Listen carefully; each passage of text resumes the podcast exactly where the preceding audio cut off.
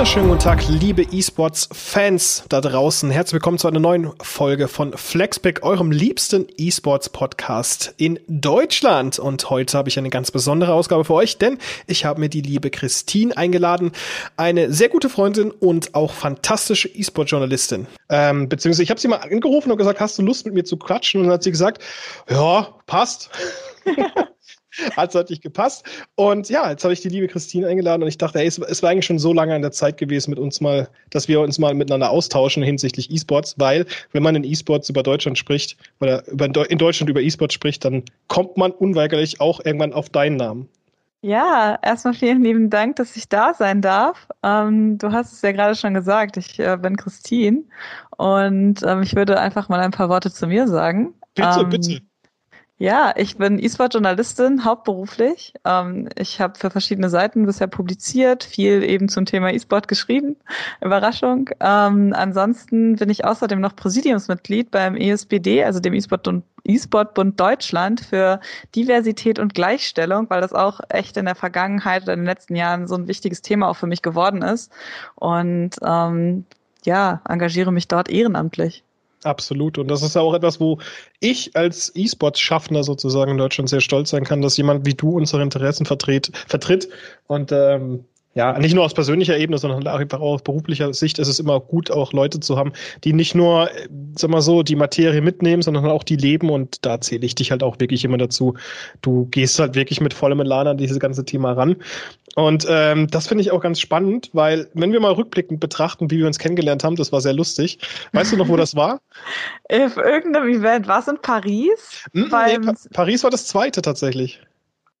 Ähm, oh, lass mich überlegen. Nee, ich weiß es nicht mehr. Ich erinnere mich nur Schweden. an Paris. Es war Schweden. Stimmt, bei Heroes of the Storm war das. Genau. Beim Mid-Season. Nee, das Mid-Season Invitation ist in League. Was war das denn? Mid-Season Brawl war es. Ähm, hieß das noch in Heroes of the Storm auf der Dreamhack in Jönköping. Genau. Jönköping. Ich, ich fand das voll lustig. Ähm, ich weiß noch ganz genau, du kommst rein. Und er so, ja, das ist Christine. Sie ist vom Kicker. Und ich so, aha. Konkurrenz. Konkurrenz. ähm, muss man aber auch sagen, in Deutschland ist das ja sowieso irgendwie, also ich habe halt nie wirklich dieses richtig krasse Konkurrenzdenken jetzt gehabt, wie es halt vielleicht andere Magazine oder in anderen Branchen der Fall ist. Man kennt sich, man arbeitet miteinander, man sagt Hallo, man ist mal in der einen Loge, man ist mal da unterwegs.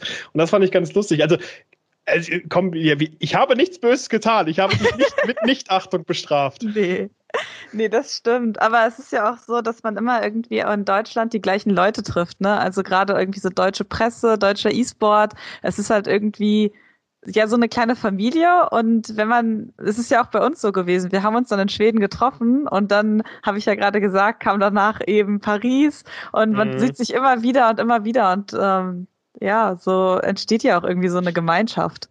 Ja, natürlich gibt es hier und da auch mal Knatsch in dieser Familie, das darf man nicht vergessen. aber, aber im Großen und Ganzen ist es halt wirklich so, ähm, allein wenn ich halt wirklich drüber nachdenke, unser Most Common, unser Common Ground war ja dann im Endeffekt auch in Berlin die LEC, also League of Legends im Endeffekt, wo wir uns sehr oft auch getroffen haben.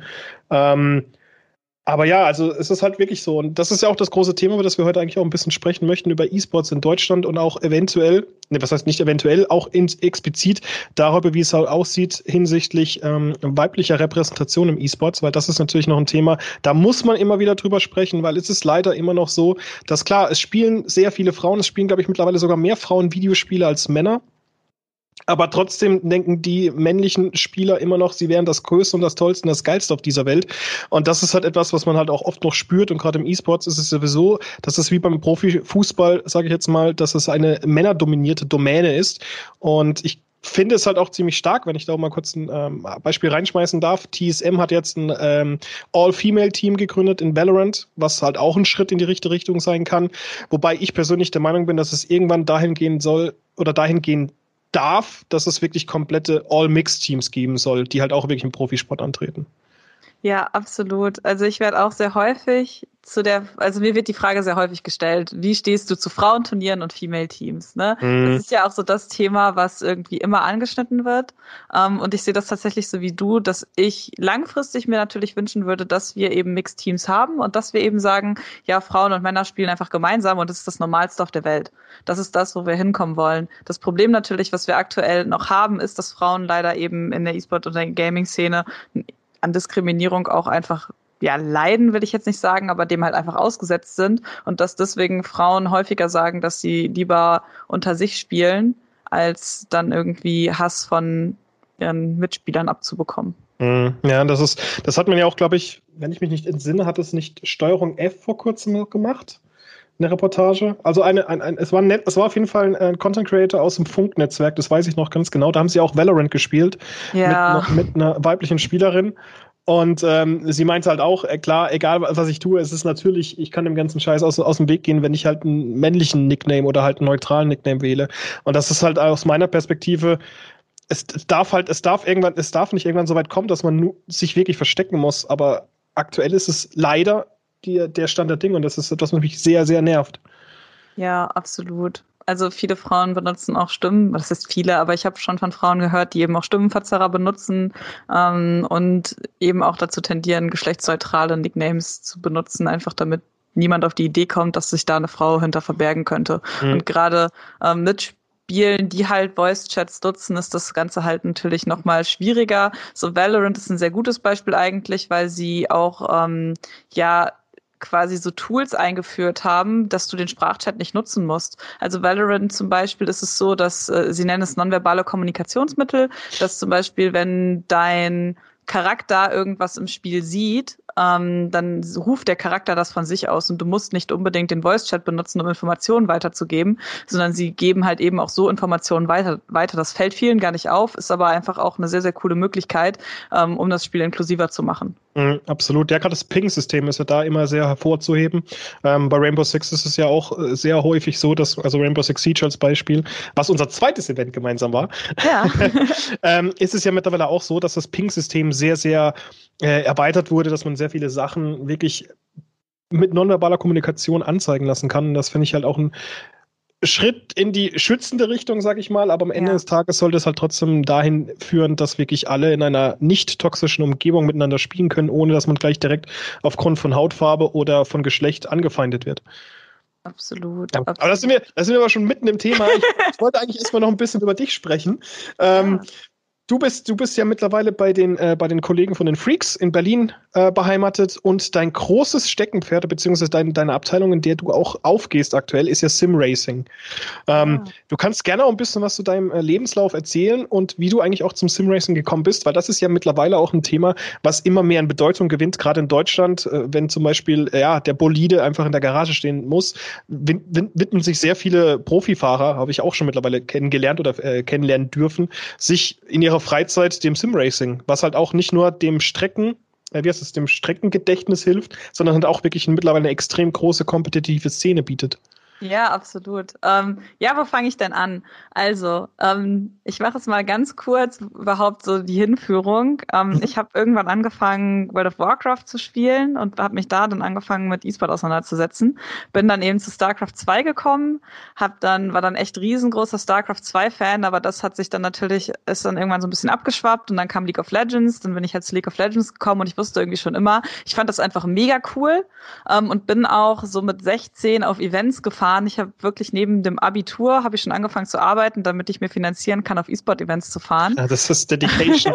Dedication. Ja. Und ich wusste einfach, ich würde gerne im E-Sport arbeiten und ähm, habe dann eben auch angefangen, Artikel zu schreiben. Also ich habe schon immer gerne geschrieben, habe auch beim Radio dann gearbeitet eine Weile, nicht im E-Sport-Bereich, aber einfach auch um journalistische Erfahrung zu sammeln. Und ähm, irgendwann ist es dann dazu gekommen, dass ich bei einer Agentur ein Volontariat gemacht habe und dann da eben für den Kicker über E-Sport publiziert habe hauptsächlich. Und so bin ich dann halt eben Vollzeit auch zum ja, E-Sport-Journalismus gekommen und bin jetzt eben bei den Freaks wo ich ja genau hauptsächlich Simracing mache. Tatsächlich, also ich war auch schon immer riesengroßer Formel 1 Fan und dann eben auch so ein bisschen Motorsport und Simracing bin ich relativ zufällig drauf gestoßen. Ich habe nämlich beim Kicker wurden wir mal angefragt, ob wir was zu Simracing machen wollen. Und ich war halt diejenige, die sehr gerne Rennspiele gespielt hat und dann habe ich gesagt, so ja, ich guck mir das mal an und das war absolut katastrophal. ähm, ich hätte gedacht, weil, okay, voll toll. nee, ähm, tatsächlich ist das Problem bei Sim Racing, und das besteht auch heute noch, dass die Sim Racing Szene sehr fragmentiert ist. Mhm. Es ist mhm. halt ein bisschen wie im e also du hast quasi den E-Sport, ne, wo du League of Legends, Counter-Strike, Rainbow Six hast und so weiter und so fort. Und Sim Racing an sich ist nochmal so eine eigene kleine Welt. Da gibt's dann iRacing, Assetto ja. Corsa Competizione, ähm, Formel 1 und weiter und so fort, ne? Und das wird dann meistens auch noch, weil es noch nicht in vielen Bereichen irgendwie so dedizierte ja, Places, würde ich das jetzt einfach mal nennen, gibt, ähm, findet sowas dann immer noch in den tiefsten Foren statt. Zum Beispiel für iRacing, wenn du bei I, wenn du über iRacing berichten möchtest, die haben zwar mittlerweile auch eine Seite, wo sie dann auch ähm, Precaps und Recaps zum Beispiel haben, aber um Stats zu finden oder genaue Sachen, brauchst du einen Account, also einen wirklichen iRacing-Account mit dem Spiel und das Spiel kostet irgendwie 15 Euro im Monat. Ähm, Stimmt, ja. Ja, und das äh, war dann natürlich super schwierig, da auch irgendwie reinzukommen, aber das hat mir auf der anderen Seite wieder so eine Motivation gegeben, weil ich das so kompliziert fand, fand ich so geil, das will ich jetzt irgendwie schaffen. ähm, und dann habe ich angefangen, mich mit Simracing auseinanderzusetzen mhm. und fand es dann eben mega cool. Und ähm, ja, habe dann quasi dann bei Freaks, als wir dann ein Simracing-Projekt bekommen haben, äh, habe ich gesagt so, ja, hallo, hier, natürlich. ähm, gerne. Ja, es, es, ist mir tatsächlich auch schon sehr häufig aufgefallen, wenn mich äh, Kollegen an mich herantreten, hey, hast du Erfahrung mit Simracing? Dann muss ich immer sagen, Moment, über welche Art von Simracing reden wir? reden wir über Dirt? Reden wir über, also äh, Dirt ist ja eigentlich fast sogar, kommt drauf an, ich glaube, Dirt Rally ist ja die eher simlastige Variante, Dirt ist ja die Arcade-Variante. Reden wir über Forza, reden wir über Forza Horizon, reden wir über Gran Turismo, was ja auch sehr Arcade, äh, sehr simlastig ist. Ja. Ja. Oder gehen wir sehr ins tief, tief ins Detail und dann mit iRacing oder auch, äh, wie du schon sagst, die italienische Variante, der Namen ich nie aussprechen kann. Assetto Corsa Competizione äh, gibt es. Assetto Corsa Competizione. Aber es gibt auch noch Assetto Corsa ohne das Competizione. Ja, das, das weiß ich auch. Das ist ja. tatsächlich, und ich finde das halt wirklich sehr, sehr kleinteilig, aber es ist halt auch schon sehr, ja, wenn man sich dafür interessiert, kann man da wirklich komplett drin aufgehen. Also das Einzige, was ich wirklich großartig mal gespielt habe, war natürlich diese Klassiker, die man halt im Mainstream auch spielt mit ähm, Formel 1 natürlich, was ja, ja auch mittlerweile eine relativ florierende, sag ich mal, ähm, E-Sport-Szene hat. Ja. die auch entsprechend aufbereitet wurde, wurde ja auch unter anderem ähm, komplette Rennen wurden ja bei Sky äh, bei Sky Sky Sports UK, glaube ich, wurden ausgestrahlt. Ja. Ähm, das fand ich super interessant. Oder natürlich halt der Klassiker iRacing. Also das ist ja auch der, der den, den hat es schon gegeben. Da war ich, glaube ich, noch in der in der Berufsschule, also vor zehn Jahren ja. und alles. Ja, ich glaube, äh, iRacing gibt es seit 2004, wenn ich mich jetzt nicht täusche, aber das müsste ich nochmal nachgucken. Ähm, vielleicht stimmt es auch nicht. Aber ja, es ist einfach so, die meisten Spiele existieren einfach schon ewig. Also Formel 1 zum Beispiel ja auch. Und das ist eben mhm. auch das, was äh, den Simracing auch so interessant oder Simracing so interessant macht, dass du eben viele Spiele hast, die es schon so ewig lange gibt und es ist einfach sehr stabil. So F1 2020 zum Beispiel, das ist ein, eine Serie, die halt jedes Jahr neu rauskommt. Ist so ähm, komplex. So komplex. Ja, ich habe keine Ahnung. Ja, ja ähm, aber das ist halt zum Beispiel auch so, ich finde Formel 1 ist so das beste Beispiel, weil es so ein Spiel ist, damit fangen die meisten an, wenn sie so zu Simracing kommen, einfach weil sich viele natürlich für Formel 1 interessieren, dann spielen sie dieses Spiel und dann finden sie es cool und dann gehen sie halt manchmal noch so ein bisschen tiefer und das ist dann so eine sehr coole Möglichkeit, auch irgendwie die Leute dann dazu zu bekommen. Mhm. Ja. Wie ist, wie ist es denn eigentlich in Deutschland so generell einfach mal gesprochen, bevor wir jetzt wirklich mal über die E-Sport-Szene in Deutschland sprechen? Wie, wie, wie siehst du dieses Thema Simracing in Deutschland? Ja, im Vergleich zu was? Also einfach mal einfach generell mal so die, Status quo in Deutschland eher so gesagt. Ja. Also tatsächlich, wir sind ja ein sehr motorsportaffines Land ähm, gibt es tatsächlich sehr viele deutsche Wettbewerbe auch im Simracing. Also der ADAC macht zum Beispiel auch sehr, mhm. sehr viel. Ähm, es gibt auch die Simracing Expo. Das ist eigentlich auch so mit die größte Simracing-Messe hier in Deutschland. Was ich sehr interessant finde, ist, dass die deutsche Simracing-Szene eben sehr auf den deutschen Markt bezogen ist ähm, und einfach noch mal so eine eigene kleine Szene für sich ist letzten okay. Endes und sich sehr auch irgendwie so von den internationalen so ein bisschen abkoppelt, eben weil es viele deutsche Wettbewerbe eben auch gibt. Ähm, das finde ich super interessant, auf jeden Fall. Aber was du auch natürlich während Corona gemerkt hast, ist, wie auch einfach das Interesse während Corona extrem gestiegen ist an Simracing. Also da hat ja jeder irgendwie was gemacht und ähm, das hast du dann deutlich auch in den Spieler- und in den Zuschauerzahlen auch gemerkt. Mhm. Ja, jetzt ist es ja auch bei manchen, manchen Sim-Racing, sage ich jetzt mal, Anbieter, die bieten ja auch äh, verschiedene Lizenzen an, wie zum Beispiel, du hast ja gemeint, Formel 1 ist ja ein eigenes Spiel an sich, aber iRacing bietet ja auch diverse andere Lizenzen an. Ich glaube, die haben ja vor allem Nesca haben die sehr groß bei sich. Mhm. Ähm, ich, ich, ich finde es immer, ich finde es immer sehr schwierig, tatsächlich mich für, ein, für, für, für den Motorsport generell zu begeistern, aber Sim-Racing auf der anderen Seite kriegt mich wieder. Ich glaube, da greift bei mir einfach die Videospielbegeisterung. Das ist aber auch super interessant. Also ich kenne noch so ein paar Sim-Racer, oder was heißt ein paar, aber ich habe halt eben auch Leute, die zu mir sagen, so, ja, mich interessiert Sim-Racing, aber Motorsport nicht. Also mhm. so viele der Simracer sagen so, ja, Formel 1 gucke ich nicht, das ist mir zu langweilig. So, die gucken dann vielleicht Drive to Survive, mhm. ähm, aber gucken dann auch kein Formel 1 mehr. Also ich glaube, das ist auch so ein bisschen das Phänomen, was dahinter steckt, dass äh, viele auch einfach sagen, so Motorsport interessiert mich nicht. Wobei du auch, auch auf der anderen Seite wieder natürlich einige hast, die halt sagen, sie fahren als Simracing, um irgendwann mal in den Motorsport zu kommen. Ne? Das gibt es dann eben auch. Klar, klar. Ja, stimmt. Es ist, wie, wie ich schon meinte, es werden ja, also Formel 1, von den Formel 1-Fahrern weiß ich zum Beispiel, dass sie ja das Formel 1 2020 Spiel oder was ja wahrscheinlich 2021 bald heißen wird, ähm, oft genutzt wird, um die Erinnerung an diese Strecke, die sie halt fahren müssen im Laufe des, des äh, Rennkalenders, benutzen, um halt ihre das Gedächtnis damit zu trainieren. Das finde ich halt ja. sehr interessant. Ja, Max Verstappen hat das zum Beispiel sehr häufig gesagt, dass er vorab einfach auch die Strecken trainiert in F1 2020. Also sie haben, die Teams haben natürlich auch so eigene Simulatoren, aber es ist halt auch super einfach, zu Hause sich hinzusetzen in Simrig und dann F1 2020 zum Beispiel zu spielen. Und im Vergleich dazu ist das Risiko auch natürlich sehr gering. Ne? Du kannst irgendwie neue Sachen ausprobieren. Es ist halt relativ nah an der Realität, das Spiel. Das heißt, du kannst zum Beispiel neue Bremstechniken ausprobieren auch und machst dabei den Wagen nicht kaputt kaputt. Also, und wenn, dann ist es egal. Ja, also genau das. Das Spiel ja, lässt sich halt einfach auch günstig, kostengünstig Dinge trainieren. Und das ist halt auch ein sehr, sehr wichtiger Punkt. Ne? Motorsport ist halt extrem teuer. Und deswegen greifen ja auch viele zu Simracing, einfach weil sie sich erstens Motorsport eventuell nicht leisten können und weil es auch günstiger ist, so zu trainieren. Mhm.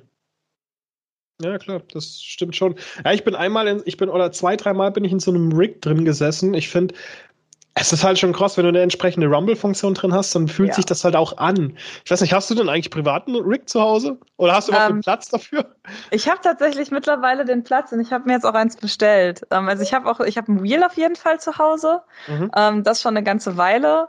Äh, es war so ein Einsteigerwheel, aber dann habe ich jetzt gesagt, so komm, mir macht das auch so viel Spaß, da kann man da auch schon mal ein bisschen mehr rein investieren und sich dann äh, einen Rig zusammenstellen. Da hast du natürlich von bis, ne? Also du, es gibt Wheels, die kosten dich 400 Euro und dann hast du welche, da kannst du 3000 reinbuttern. Ja. Ähm, also das äh, geht auch auf jeden Fall schon teurer als das, was ich jetzt habe.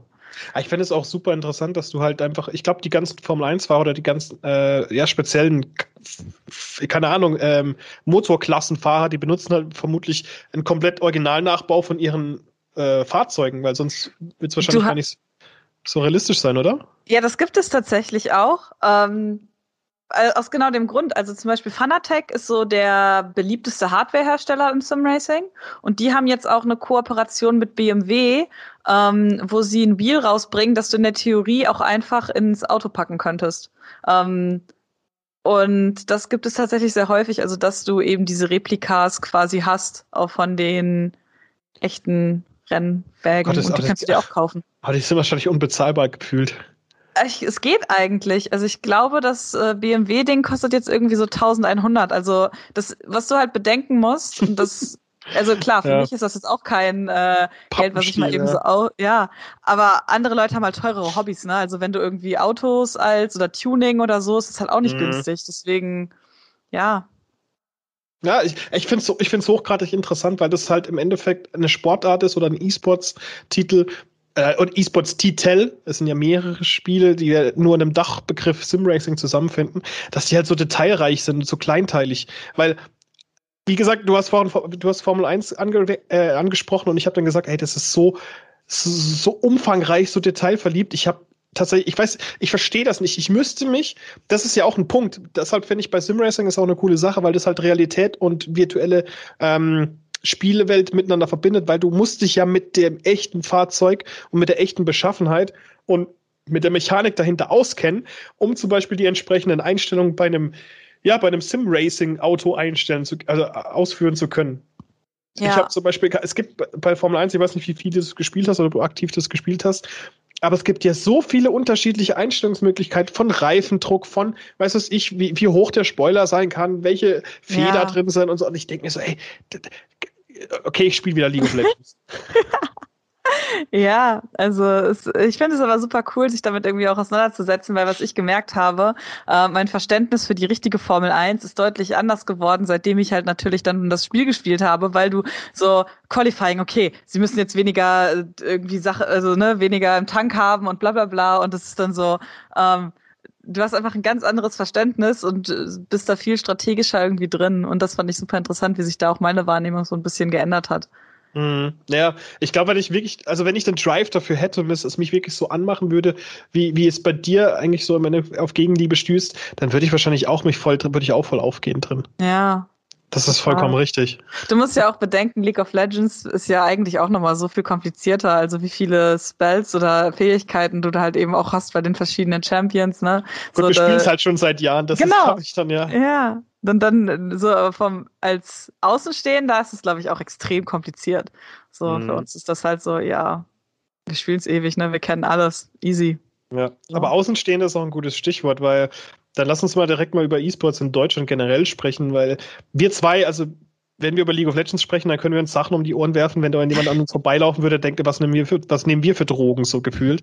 Ähm, wir, wir, also für, für, mich ist das Verständnis halt einfach von League of Legends mittlerweile so, dass ich halt, wenn ich mir G2 gegen gegen Fnatic anschaue, dann ist das für anderen wahrscheinlich wie wenn ich Dortmund gegen Bayern mir anschauen würde. Und ich fände es eigentlich faszinierend, wie das sich das in den letzten Jahren entwickelt hat, halt gerade gerade durch die Arbeit wie vom Kicker, wie von den Freaks, wie von uns. Ich darf jetzt auch mal uns erwähnen in der Hinsicht. Ja. Ähm, dass da eine gewisse, gewisse Art von Verständnis geschaffen worden ist und die halt auch über FIFA hinausgeht, weil das ist ja, ja, ein ganz, aus meiner Perspektive ein ganz, ganz großes Problem, das wir in Deutschland haben. Ich finde FIFA cool, es macht Spaß zu spielen und ich finde, der Titel hat auch seine Daseinsberechtigung im E-Sports, das ist vollkommen legitim, aber dass halt sehr vieles in der Wahrnehmung auf FIFA reduziert wird, das stört mich teilweise extrem in Deutschland. Ja, Absolut. Wir haben in Deutschland auch einfach noch ein Problem mit der Auswahl der E-Sport-Titel. Du merkst es ja auch ganz klar, wie einige Parteien eben auch sagen, ja, wir, sie wollen zwischen E-Gaming und zwischen E-Sport ähm, unterscheiden, weil League of Legends für sie kein Sport ist. Und das sind halt eben solche Geschichten, wo wir in Deutschland noch sehr konservativ sind. Und das finde ich tatsächlich so unfassbar schade, weil andere Länder uns da einfach davonziehen.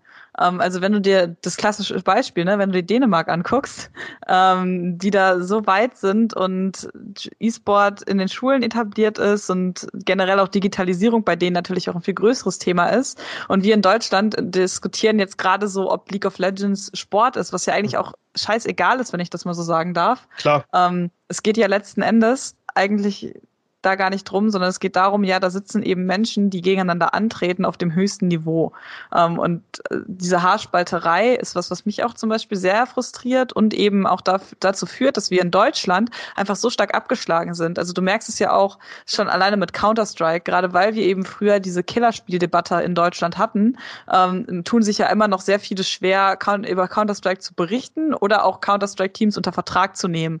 Ähm, und während eben der FC Kopenhagen zum Beispiel, auch wenn sich das Team jetzt aufgelöst hat, ähm, ein eigenes Counter-Strike-Team hatte, ist es in Deutschland aber noch so, dass viele sagen, ja, das passt jetzt nicht zu unserer Marke und dann äh, die Sportvereine doch eben wieder auf FIFA zurückgreifen, was ich auch schade finde in dem Sinne, weil meistens die Konzepte auch nicht nachhaltig sind, Absolut. sondern es ist dann meistens so ein ja, wir müssen jetzt FIFA machen, wir müssen irgendwie die junge Zielgruppe erreichen und dann nehmen sie zwei FIFA-Spieler unter Vertrag und von und man hört gefühlt nie wieder was von ihnen, weil es, weil da einfach auch kein, ja kein richtiges Gedankengut irgendwie hintersteckt. Absolut. Ich finde es auch sehr schön, dass du North als Beispiel angeführt hast, weil North ist ja auch eine Traditionsorganisation gewesen, die jahrelang zu Kopenhagen in der Hinsicht gehört hatte. Ja. Ähm, Fand es auch sehr schade, dass die aufgehört oder aufgelöst wurden. Ich habe auch noch eine Kappe von denen über mir im Schrank liegen.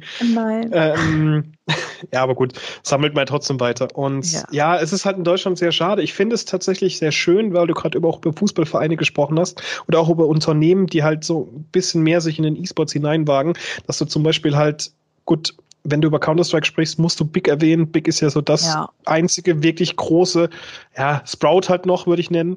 Also Big und Sprout sind die einzigen zwei großen international relevanten Counter-Strike-Teams, die wir haben, die haben auch entsprechende Partner. Aber diese Partner oder Sponsoren, die finden sich natürlich in dem entsprechenden Milieu wieder. Also sprich, sei es, sei es ein Razer, sei es ein, ähm, was hat denn Big noch? Ich glaube, Big, Big hat B-Win, glaube ich, hat, haben sie. Ähm, oder auf jeden Fall entsprechende oder einschlägige äh, Sponsoren, die man halt natürlich in dem Umfeld vermuten würde. Aber ähm, ja, das fand ich halt sehr schade, dass halt zum Beispiel Vereine wie Wolfsburg, wie Stuttgart, ja, Stuttgart hat leider auch schon das FIFA-Team nicht mehr ähm, und hat es aufgelöst, dass halt du Vereine hast wie, wie Leverkusen, wie Schalke, äh, wobei Schalke kommen wir gleich nochmal zu sprechen, oder halt Wolfsburg hast, die halt wirklich sehr viel im FIFA machen, aber das statt, dass, dass die auch ein bisschen über diesen Tellerrand hinausschauen, dass es auch abseits von NBA 2K, von Pro Evolution Soccer, von FIFA andere Titel gibt, die die Leute halt interessieren da draußen, weil ganz ehrlich, guck, dir, guck, dir, guck dir Schalke an, guck dir Frankfurt an. Das sind Teams, die haben auch League of Legends, die haben mal erkannt, dass, also League of Legends Teams, die haben erkannt, dass es ein Spiel gibt da draußen, das von 100 Millionen Menschen gespielt wird, wenn nicht sogar mehr oder, gut, die Zahl schwankt ja immer gerne, aber League of Legends ja. galt ja, ja lang, jahrelang als das meistgespielte ähm, Computerspiel aller Zeiten mit mehr als 100 Millionen akti aktiven, aktiven Spielern. Und das ist halt etwas, also da kannst du die Augen nicht davor verschließen. Und deshalb bin ich auch zum Beispiel sehr Fan oder großer Fan davon, von dem, was Schalke da gemacht hat. Die haben sich einen Slot gekauft. Ich weiß nicht, war es Elements? Ich bin mir nicht ganz ja, sicher. Elements. Ja, Elements haben sie sich einen Slot gekauft 2016, haben sich dann, glaube ich, ein Jahr gehalten, sind dann abgestiegen, sind aber wieder aufgestiegen, noch vor dem Franchising und sind halt auch dran geblieben, die halt dran geglaubt. Und das ist halt auch eine sehr starke Leistung, die halt der Herr Reichert da auch investiert hat, der auch da wirklich sein Herzblut ähm, hat drin reinfließen lassen. Und jetzt sind wir an einem Punkt gekommen, Schalke ist eine etablierte Marke im E-Sports, man kennt sie international und ich habe immer darauf gehofft, dass Schalke sich mal für ein internationales Turnier qualifiziert in der Hinsicht. Hätte so, hätte mich so gefreut. Stell dir mal vor, das, das sage ich eigentlich jedem, mit dem ich über E-Sports spreche und dann auf Schalke zu sprechen komme. Stell dir vor, dein E-Sports-Team von Schalke fährt zur Weltmeisterschaft nach, lass es Shanghai sein. Ja. Und dann hast du, hast du weltweit dieses Logo von Schalke, von ja. 100 Millionen Menschen sehen dieses Schalke-Logo einen Monat lang vor, seinen, vor den Augen. Und das ist, das ist halt ein Value, ich weiß nicht, klar, natürlich, das ist natürlich auch äh, ergebnisorientiert oder ergebnisbezogen. Aber trotzdem, du hast halt wirklich so eine Welt an Spielern und eine offene ähm, Kultur, was halt dieses ja, Verständnis von E-Sports angeht. Das finde ich sehr, sehr schade, dass es sehr wenige Vereine, sehr wenige Unternehmen gibt, die sich in dieser Hinsicht investieren. Und gerade was halt Counter-Strike angeht, ist es halt noch viel, viel weniger als bei League of Legends der Fall ist. Ja, absolut. Also Schalke ist auch ein sehr gutes Beispiel, das ist ja auch gerade schon angesprochen, was ich halt so respektabel finde, ist, dass sie sich einfach so lange gehalten haben. Ob trotz der Rückschläge, dass sie halt, also Schalke hat halt die Learnings gezogen, sie haben halt viel daraus gelernt, auch von ihren ja, Rückschlägen, die sie letzten Endes hatten, aber haben nie aufgegeben. Und das finde ich halt sehr respektabel, dass sie das einfach so durchgezogen haben und gezeigt haben, hey, wir können's und wir lernen draus und wir geben nicht auf. Und das ist natürlich auch nochmal dieser Schalker Spirit auch irgendwo.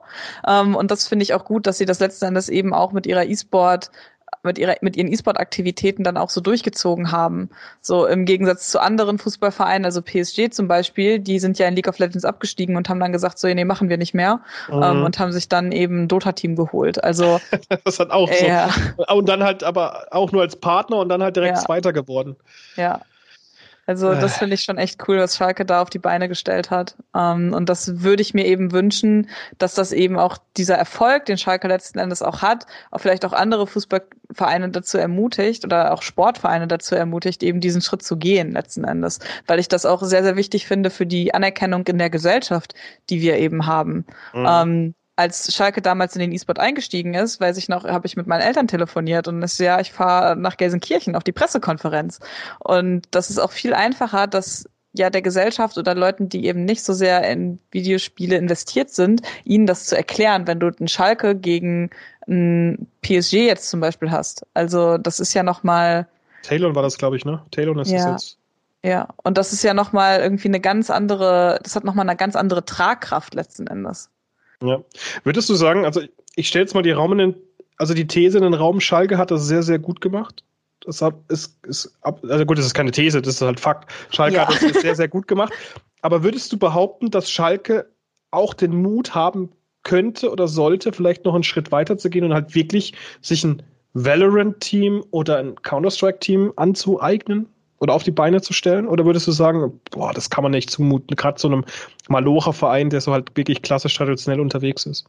Also ich fände das natürlich cool, ist aber gefühlt auch irgendwie meckern auf hohem Niveau, ne? Klar. Ähm, also auf jeden Fall würde ich mir das wünschen, dass Schalke auch sagt, hey, wir holen uns ein Valorant-Team. Das fände ich richtig cool. Auch gerade weil es ja auch irgendwie was Modernes zeigt. Also es zeigt ja irgendwie, wir sind ein moderner Verein und wir beschäftigen uns mit neuen so Themen. So das League of Legends bildet das natürlich schon ab und das finde ich auch sehr cool.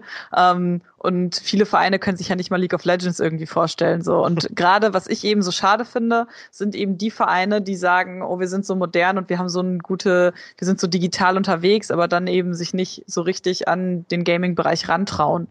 Ähm, das finde ich halt extrem schade. Ja, ich finde es ich find's tatsächlich lustig, dass du, äh, dass du Valorant ausgewählt hast, so im Endeffekt, dass sie ein Valorant-Team machen sollten. Meinst du, es wäre vielleicht so ein logischer Zwischenschritt zu sagen, okay, hey, wir machen jetzt kein eigenes Team, aber mal Content Creator? Das ist, äh, ich habe ehrlich gesagt so keine richtige Meinung zu dieser Content Creator Strategie. Also viele Vereine oder was ist Vereine, so E-Sport-Organisationen machen das ja, dass mhm. sie Content Creator unter Vertrag nehmen. Aber ich sehe da noch nicht so richtig den Benefit hinter, außer dass du eigentlich einfach nur dein Logo auf den Stream klatscht und dann eben so eine native Logo-Integration hast. Aber gefühlt oder nicht nur gefühlt, ähm, meiner Meinung nach ist das halt nicht so effektiv. Also die Leute verbinden dann nicht unbedingt diesen Content Creator oder die Content Creatorin mit diesem Verein, sondern das ist dann einfach so eher das Logo, ist halt einfach ein weiterer Sponsor. Ey, mir ist das tatsächlich einmal passiert, also mir ist das Gegenteilige einmal passiert. Und zwar, mhm. ähm, ich bin ein großer Fan von Speedruns. Also mhm. Speedruns ist für mich auch der äh, einzige E-Sports-Titel, E-Sports-Titel, der äh, von einer einzigen Person gespielt werden kann. Ich finde das ja. halt einfach cool. Äh, Rennen gegen die äh, Run, Run Against the Clock. Äh, man spielt, also bei Speedruns, für liebe Zuhörer und liebe Zuhörerinnen, geht es darum, ein Spiel, ein Videospiel so schnell wie möglich durchzuspielen. Und das ist halt ja, wird als Wettrennen einfach bezeichnet, weil halt mehrere Leute weltweit so ein Spiel spielen. Lass es jetzt zum Beispiel, boah, was, was nehmen wir denn? Äh, Resident Evil. weil komplett, komplett ist natürlich eine sehr logische und obvious Wahl. Äh, wenn jemand Resident Evil zum Beispiel durchspielt ähm, und das halt innerhalb von einer Stunde macht, dann gibt es halt jemand, der es vielleicht in 59 Minuten. Da entsteht halt so ein Wettbewerb und das finde ich ganz interessant. Ähm, ich muss auch mal eine Folge über Speedruns machen, tatsächlich. Ähm, auf jeden Fall, und da gab's, gab's, gibt's einen von CLG ein, ein Content Creator von CLG, der macht halt Speedruns für CLG und der heißt äh, Linkes. Und als und, und äh, der war tatsächlich auch mal bei Games Done Quick, was so die größte äh, Speedrun-Veranstaltung der Welt ist. So im Endeffekt das Evo für Fighting Games ist halt Games Done Quick für Speedrunner. Und tatsächlich habe ich das geguckt, hab ihn, bin ihm gefolgt auf Twitch dann und seither route ich auch ein bisschen für CLG in der LCS.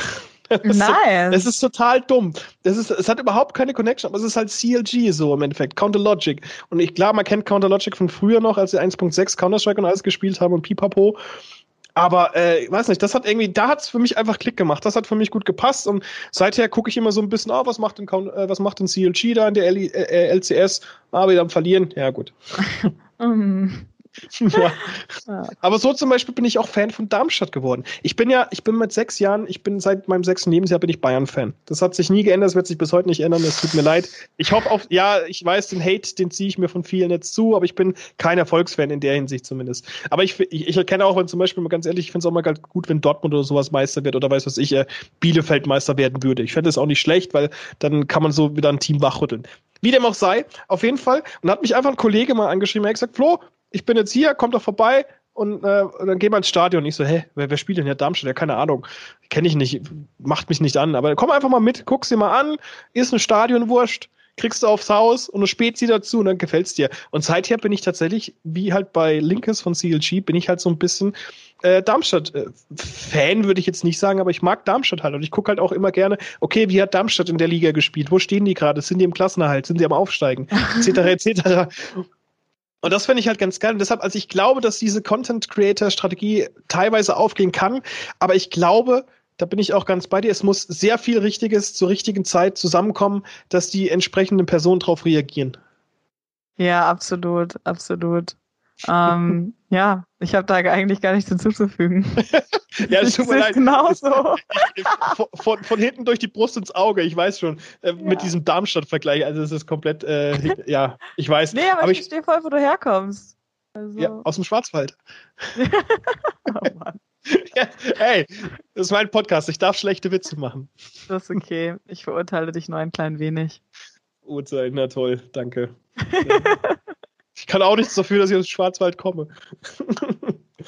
Ach ja. Ja, aber das ist eigentlich auch, das ist ein cooles Thema eigentlich so im Endeffekt, dass halt, wenn es halt funktioniert, dass man halt auf verschiedene Aspekte anspringen kann, sei es jetzt halt wirklich ein Content Creator oder ähm, sei es halt das E-Sports-Team hinsichtlich League of Legends bei Schalke oder bei Frankfurt, was ich auch ziemlich cool finde. Die spielen ja in der Prime League mit bei euch, mhm. was ich auch ziemlich, ziemlich stark fand. Ähm, und ihr hattet ja auch gestern das Finale der Prime League, was mich auch wirklich äh, mehr mitgenommen hat, als ich eigentlich gedacht hatte. Und ich fand es auch ziemlich cool, dass, ähm, dass sich Maus am Ende nicht ganz aufgegeben hat und tatsächlich auch noch dann das dritte Spiel geholt hat direkt. Das fand ich tatsächlich super spannend. Ähm, hat mir auch sehr viel Spaß gemacht. Und das führt mich auch wieder zu dem Thema ähm, E-Sports in Deutschland. Ich bin ein Meister der Überleitung Aha, im Endeffekt. Ähm, wenn du dir wünschen würdest, wenn du was von die Zukunft wünschen würdest, wie, was wäre das im, hinsichtlich des E-Sports in Deutschland? Puh. Ähm, ja, wir haben ja jetzt schon eigentlich das eine Thema gut angesprochen und zwar würde ich mir mehr ähm, Mut gegenüber Counter-Strike, League of Legends und Co. wünschen. Mhm. Ähm, das auf jeden Fall und auf der anderen Seite natürlich ähm, mehr Frauen. Ja. Also können wir gerne auch direkt drüber sprechen. Also ich finde es wirklich nämlich ein hochgradig spannendes, aber auch leider ein sehr teilweise trauriges Thema in Deutschland oder generell im E-Sports. Weibliche Spielerinnen werden nach wie vor immer noch, egal wo, wo sie spielen, da hatten wir vorhin ja schon mal drüber angesprochen, ähm, beleidigt, ähm, mit irgendwelchen Dickpics zugepflastert. Also es ist echt nicht mehr feierlich. Natürlich gibt's auch die Gegen, äh, ähm, also wie heißt das denn, die, äh, die Gegenbeispiele, aber die sind halt sehr rar gesät, auch aus eigener Erfahrung heraus, wenn ich mit vielen weiblichen Spielern gesprochen habe.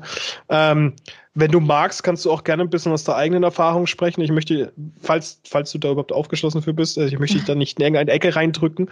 Ähm, aber ich glaube, du hast doch selbst schon das eine oder andere erlebt, wo du sagen kannst, okay, da kann ich drauf verzichten.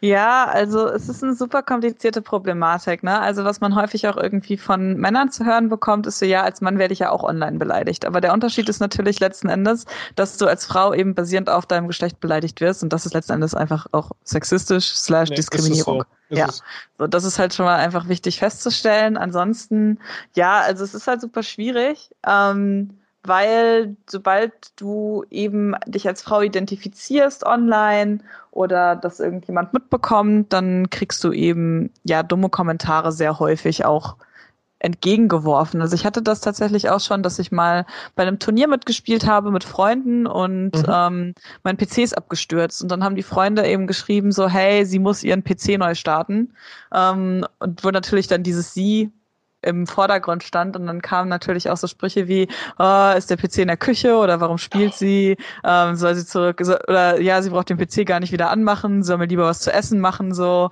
Ähm, und solche Kommentare. Und das ist halt schon echt nervig und super anstrengend und auch Dinge, die einfach unschön sind und nicht sein müssen. Und ähm, ich bin halt ein Mensch, ich habe eine sehr dicke Haut, ich kann mit sowas sehr gut umgehen, aber ich kann halt natürlich auch nicht von mir auf andere schließen. Mhm. Und das ist zum Beispiel was, was ich auch sehr stark ja in meiner Jugend und jetzt auch quasi in meiner, in meinem Beruf lernen musste oder auch erfahren einfach habe. So nur weil ich damit gut umgehen kann, heißt es nicht, dass alle damit gut umgehen können. Und das ist auch der Grund, warum ich mich eben auch so viel eben für ja Gleichberechtigung im E-Sport einsetze, weil ich auch verstehen kann, dass einige junge Frauen, auch vielleicht Mädchen, die dann das erste Mal League of Legends oder sonst irgendwas spielen, dass sie dann einfach abgeschreckt sind und damit nicht umgehen können. Und wir wollen natürlich, dass die Gaming-Szene und auch die E-Sport-Szene ein offener Platz für alle ist. Und das eben, was mir auch wichtig zu sagen ist, ist, dass es ja auch irgendwie die laute Minderheit letzten Endes ist. Es ist ja nicht so, dass irgendwie alle schlecht sind, nein, nein, nein, sondern ähm, dass es dann einfach so eine laute Minderheit ist und das macht mich dann umso wütender, dass irgendwie so zwei, drei Idioten oder vielleicht auch mehr ähm, dann einfach Frauen die, die Lust auf Gaming dann irgendwie ja ruinieren. Ja. So, das finde ich halt einfach so unfassbar schlimm und hoffe einfach, dass wir das äh, gemeinsam alle angehen können. Ja. Also das ist auch tatsächlich was, wo ich mich äh, persönlich, also ich bin ja auch schon, also ich spiele Videospiele seit meinem sechsten Lebensjahr zeitgleich mit meiner Bayern-Leidenschaft. es gab Überschneidungen. ähm, nee, ich, ich habe tatsächlich in den letzten vier, fünf Jahren das auch wirklich, also auch an meinem, oh, pardon, an meinem persönlichen, ich habe mein Mikrofon gehauen und bei meinem, Mikro, bei meinem Mikrofon entschuldigt. Das einfach ähm, Sätze vorkommen. Ja, absolut. Nee, ich habe tatsächlich mich sehr, also ich bin sehr selbstreflexierend, äh, was das Ganze angeht. Ähm, und klar, ich bin jetzt niemand, ich bin kein Heiliger. Ich habe auch früher sexistische Kackscheiße von mir gegeben. Das ist einfach vollkommen offensichtlich, dass jeder das von sich getan hat, weil es waren einfach. ja, genau, man, man lernt es nicht anders ja. im Endeffekt. Ähm, ist natürlich keine Entschuldigung, Gott bewahre, aber es hat mir zumindest mal gezeigt, okay, hey, du musst, es ist ja genau das gleiche Thema, du musst kein Rassist sein, um was Rassistisches zu tun. Du, ja. musst, kein, du musst kein Sexist sein, um sexistische Sachen von dir zu geben. Und deshalb finde ich das halt auch ganz, ganz gut, dass, wenn du es gerade gesagt hast, es ist nur eine kleine Minderheit, aber es reicht ja schon, wenn die Leute, die nicht zu dieser Minderheit gehören, die halt nicht diese Bullshit, diesen Bullshit von sich geben, dass die halt nichts dazu sagen. Ja. Und des, deshalb bin ich halt immer sehr oft, ich bin, ich bin, was das angeht, halt sehr verbal geworden. Also ich bin halt ja. sehr, wenn ich das mitbekomme, dann, äh, dann, ah, dann fällt es mir schwer, ruhig zu bleiben tatsächlich. Ja, aber das ist ja auch wichtig. Also das ist auch was, was ich immer jedem und jedem Menschen auch sage, wenn man sowas mitbekommt. Ne? ist es egal, ob es jetzt um äh, Sexismus im Gaming, Beleidigungen im Gaming geht oder vielleicht auch auf der offenen Straße, sage ich immer, mach den Mund auf. Also klar, es ist auf der Straße nochmal ein bisschen was anderes. Du musst gucken, ne, bist du safe und so weiter und so fort. Aber online, mhm. wirklich, wenn ich das mitbekomme, dass irgendjemand meine Mitspieler beleidigt oder auch mich, sage ich immer, Leute, greift da ein und zeigt auch der Person letzten Endes, dass sie nicht alleine ist. So, das ist ja eigentlich das Ausschlaggebende. Ähm, wenn du zum Beispiel ein Spiel spielst, ne, mit fünf Leuten und du von einer Person beleidigt wirst und die anderen drei nichts sagen, dann hast du ja trotzdem irgendwie das Gefühl, dass alle gegen dich sind. Und deswegen ist es umso wichtiger, eben der betroffenen Person zu zeigen, zu zeigen, hey, du bist nicht alleine und diese Person ist gerade eine Einzelmeinung, die wir alle nicht unterschreiben. So. Ja. Was ich, was ich da aber auch verstehen kann, zum Beispiel, wenn es halt wirklich mal bei einem hitzigen Spiel ist, dann kann man schon mal jemanden als Arsch bezeichnen oder Deppen oder ja. sowas. Aber solange du halt nicht unter die äh, Gürtellinie gehst oder zumindest ähm, diese ganze Geschlechtergeschichte rauslässt, dann ist, das kann passieren, ist, okay, ist ja auch nicht schön, aber es ist okay. Sage ich jetzt mal in der Hinsicht, weil es halt jeder irgendwie erhitzt, äh, erhitzte Gemüter ist. Es ist ja auf dem Fußballplatz genauso. Aber das hat trotzdem Sexismus und Rassismus hat da absolut keinen Plan, äh, keinen Platz. Ja, absolut, das sehe ich genauso. Und das finde ich halt auch schade. Ich habe ähm, ja eben auch durch meine journalistische Tätigkeit auch mit vielen professionellen Spielerinnen gesprochen, die dann mhm. eben auch wirklich äh, selbst in so einem Teamumfeld echt traurige Geschichten erzählt haben. Also eine hat mir mal erzählt, auch eine sehr ja, eine sehr bekannte professionelle Spielerin hatte mal erzählt, dass als sie in einem gemischten Team gespielt hat, ähm, haben sie am Ende immer ihre Replays analysiert. Und dann haben sie geguckt, was haben die Einzelnen falsch gemacht. Und bei ihr war es dann immer, du bist schlecht, weil du eine Frau bist. Ähm, und das ist ja letztendlich auch der Grund, warum wir eben diese Initiativen wie Any Key haben oder auch eben Frauenturniere, damit Frauen sich dann eben mit sowas noch nicht auseinandersetzen müssen. So, wie gesagt, am Anfang habe ich ja auch gesagt, dass ich mir natürlich langfristig wünsche, dass wir gemischte Teams haben und alle gemeinsam competen können können, aber mhm. es einfach momentan noch nicht auf so einem Punkt letzt oder an so einem Punkt letzten Endes sind. Mhm. Du bist ja, du bist ja auch beim, beim ESBD, ähm, bist du ja auch in diesem Bereich zuständig, also als Präsidiumsmitglied für Diversity und Gleichgestellung. Ähm, wie stelle ich mir da dein Arbeitsumfeld oder beziehungsweise deine Arbeitsweise vor? Wie kann ich mir das da vorstellen in, hinsichtlich dieser Aussagen zum Beispiel, dass du halt damit drauf zuarbeitest? Ähm, ja, also erstmal ist es natürlich alles ehrenamtlich. Das Klar. heißt, dass ich meistens nach meiner Arbeit mich dann irgendwie dran setze und ähm, jetzt quasi für 2021 habe ich äh, zum Beispiel eine Roadmap erstellt. So, was wollen wir machen?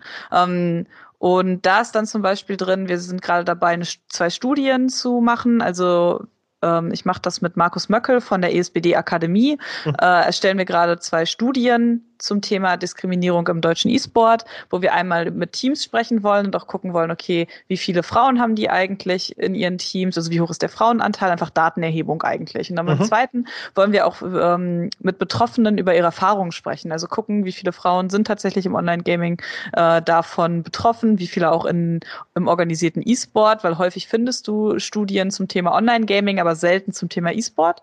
So, das ist zum Beispiel was, wo wir erstmal mit konkreten Zahlen einfach mal arbeiten wollen, weil es sowas sehr selten bisher gibt. Ähm, also auch einfach meine Thesen und meine Aussagen würde ich einfach gerne mal auf Fakten basieren. So damit fängt es halt schon mal an. Ähm, bisher sind es halt immer so Einzelerfahrungen und mhm. Dinge, die man irgendwie mal von Leuten mitbekommen hat, aber eben noch nicht so ganz greifen kann. Ähm, und dann ist es auch eben so, dass ich mit Teams auch zusammenarbeite, denen Tipps gebe, wie können sie ähm, ja diverser sein, attraktiver auch für Frauen, weil häufig kommen auch Breitensportvereine zu mir und sagen so, ey, wir haben zwei Frauen, was können wir besser machen? So, und dann gucken wir immer, was lässt sich dort machen. Ähm, ansonsten auch immer ganz unterschiedlich. Mal kommen Anfra Interviewanfragen rein, dann investiere ich da natürlich meine Zeit rein. Ansonsten ist auch, ähm, was für mich extrem wichtig ist, ist Networking und Visibility. Das sind so meine zwei größten Punkte. Ähm, wir arbeiten gerade an einem Mentorship-Programm, also ich, wenn ich sage wir. ähm, äh, also ich bin gerade an einem Mentorship-Programm dran, wo wir ähm, ja marginalized Groups im deutschen E-Sport ähm, unterstützen wollen. Das heißt junge Frauen, People of Color, ähm, LGBTQ-Community Community. Ähm, und zwar gar nicht so Spielerinnen, sondern wirklich in einem Business-Bereich. Also, dass wir da irgendwie sagen, ähm, ja, für Media Production und sonst irgendwas, ähm, Produktmanagement, dass wir da die Leute einfach unterstützen wollen und dann eben genau, ja, Networking, Visibility ist so ein Punkt, da wo mir Covid jetzt sehr stark reingeschnitten hat. Ja. Ähm, ich wollte nämlich eigentlich regelmäßige Veranstaltungen durchführen, also jetzt nichts Großes, sondern so, ja, Meetups Stammtisch, quasi. Stammtisch. Ja, genau sowas. Ja, so einmal im Monat, dass man sich mhm. einfach trifft und sich vernetzt. Ähm, so, das wollte ich eigentlich machen. Ist jetzt ein bisschen schwieriger geworden. Ähm, und was jetzt auch Covid so gezeigt hat, dass auch über Discord zum Beispiel sehr schwierig ist. Also. Es ist ein anderes Feeling einfach. Genau, ja. Und da connectet man halt nicht so, so richtig krass miteinander. Und deswegen schaue ich da jetzt gerade, ja, wie sich das in Zukunft umsetzen lässt. Mhm. Und dann last but not least ist auch so ein Punkt, dass wir halt gucken, ähm, wie wir auch auf Events stärker aktiv werden können nach Corona. Also, dass man da vielleicht auch irgendwie ähm, auf Events ja Aktivitäten eben plant und Meetups und solche Geschichten. Ja, und einfach das allgemein so. auch mal repräsentiert ist. Genau, ja. Und ja. das sind so die Sachen, die jetzt quasi anstehen. Ähm, genau. Ja, finde ich, finde ich alles super gut und auch sehr valide und auch vor allem sehr wichtig, gerade in Deutschland, ähm, wo sowieso noch das Verständnis für E-Sports und Gaming halt generell ähm, raus aus, dem, aus der Kinderstube äh, rein in die Masse gehen muss. Klar, natürlich, Videospiele sind in der Masse angekommen, aber was die, das Verständnis angeht, da ja. kann man noch definitiv den einen oder anderen unter die Arme greifen, sag ich das mal so. Absolut. Ja. Gut, also ich glaube, dann haben wir eigentlich krassen Rundumschlag gemacht über das, was in Deutschland abgeht hinsichtlich E-Sports, Frauen im E-Sports. Ähm, deine Person natürlich. Und äh, da möchte ich aber natürlich dir nochmal das Wort geben, denn wo findet man dich denn? Wo kann man dich denn erreichen? Wo, wo sieht man was von dir? Wo liest man was von dir? Bitte, bitte, bitte, bitte, ja. teil das meinen Zuhörern und Zuhörerinnen mit. genau, also am meisten bin ich tatsächlich auf Twitter aktiv. Ähm, Christine von B, sehr wichtig, Christine mit K, nicht mit CH. Ähm, das machen sehr viele Leute sehr gerne falsch. Und ansonsten natürlich LinkedIn, Christine Banse. Ähm, da, das sind so meine Plattformen, wo man mich auch gerne mit Fragen bombardieren kann und äh, gerne auch in den Dialog gehen kann. Das ist immer sehr lustig tatsächlich. Dadurch, dass ich halt noch eine, eine Freundin von mir, die auch Christine heißt und genauso geschrieben wie du, kenne ich, ist es für mich tatsächlich ungewöhnlich, Christine mit CH zu schreiben. Ja, es ist im Kommen, es ist im Kommen. Also wir setzen uns so langsam durch die Christines mit K. Wunderbar. Perfekt, du, dann danke ich dir ganz, ganz lieb und vielmals, dass du äh, sozusagen einen kleinen Einblick in deine Welt und auch, dass wir über allgemein die Situation in Deutschland sprechen konnten, auch hinsichtlich, ähm, was äh, die ähm, Akzeptanz und auch die Anteil an Frauen im E-Sports und Gaming an sich angeht. Und ja, freue mich. Ich hoffe, dass du auf jeden Fall gesund bleibst, jetzt trotz dieser anhaltenden Corona-Pandemie. Und ich freue mich sehr, wenn wir uns bald mal wieder hoffentlich in Berlin bei der LEC treffen können. Ja, auf jeden Fall. Vielen Dank, dass ich da sein durfte. Sehr um, gerne. Es war mir eine Ehre, über diese Themen zu sprechen, weil ich das einfach sehr gerne tue. Und mhm. ähm, ja, ich hoffe, dass wir uns wirklich bald mal wiedersehen und diese ganze Corona-Sache bald hoffentlich vorbei ist. Ja, das, ho das hoffe ich auch für unsere ganzen ZuhörerInnen. Ähm, ich wünsche euch allen eine schöne, gute Zeit. Bleibt vor allem gesund und auch Christine, ich danke ganz herzlich. Und dann sage ich jetzt einfach nur zum Schluss leise. Tschüss.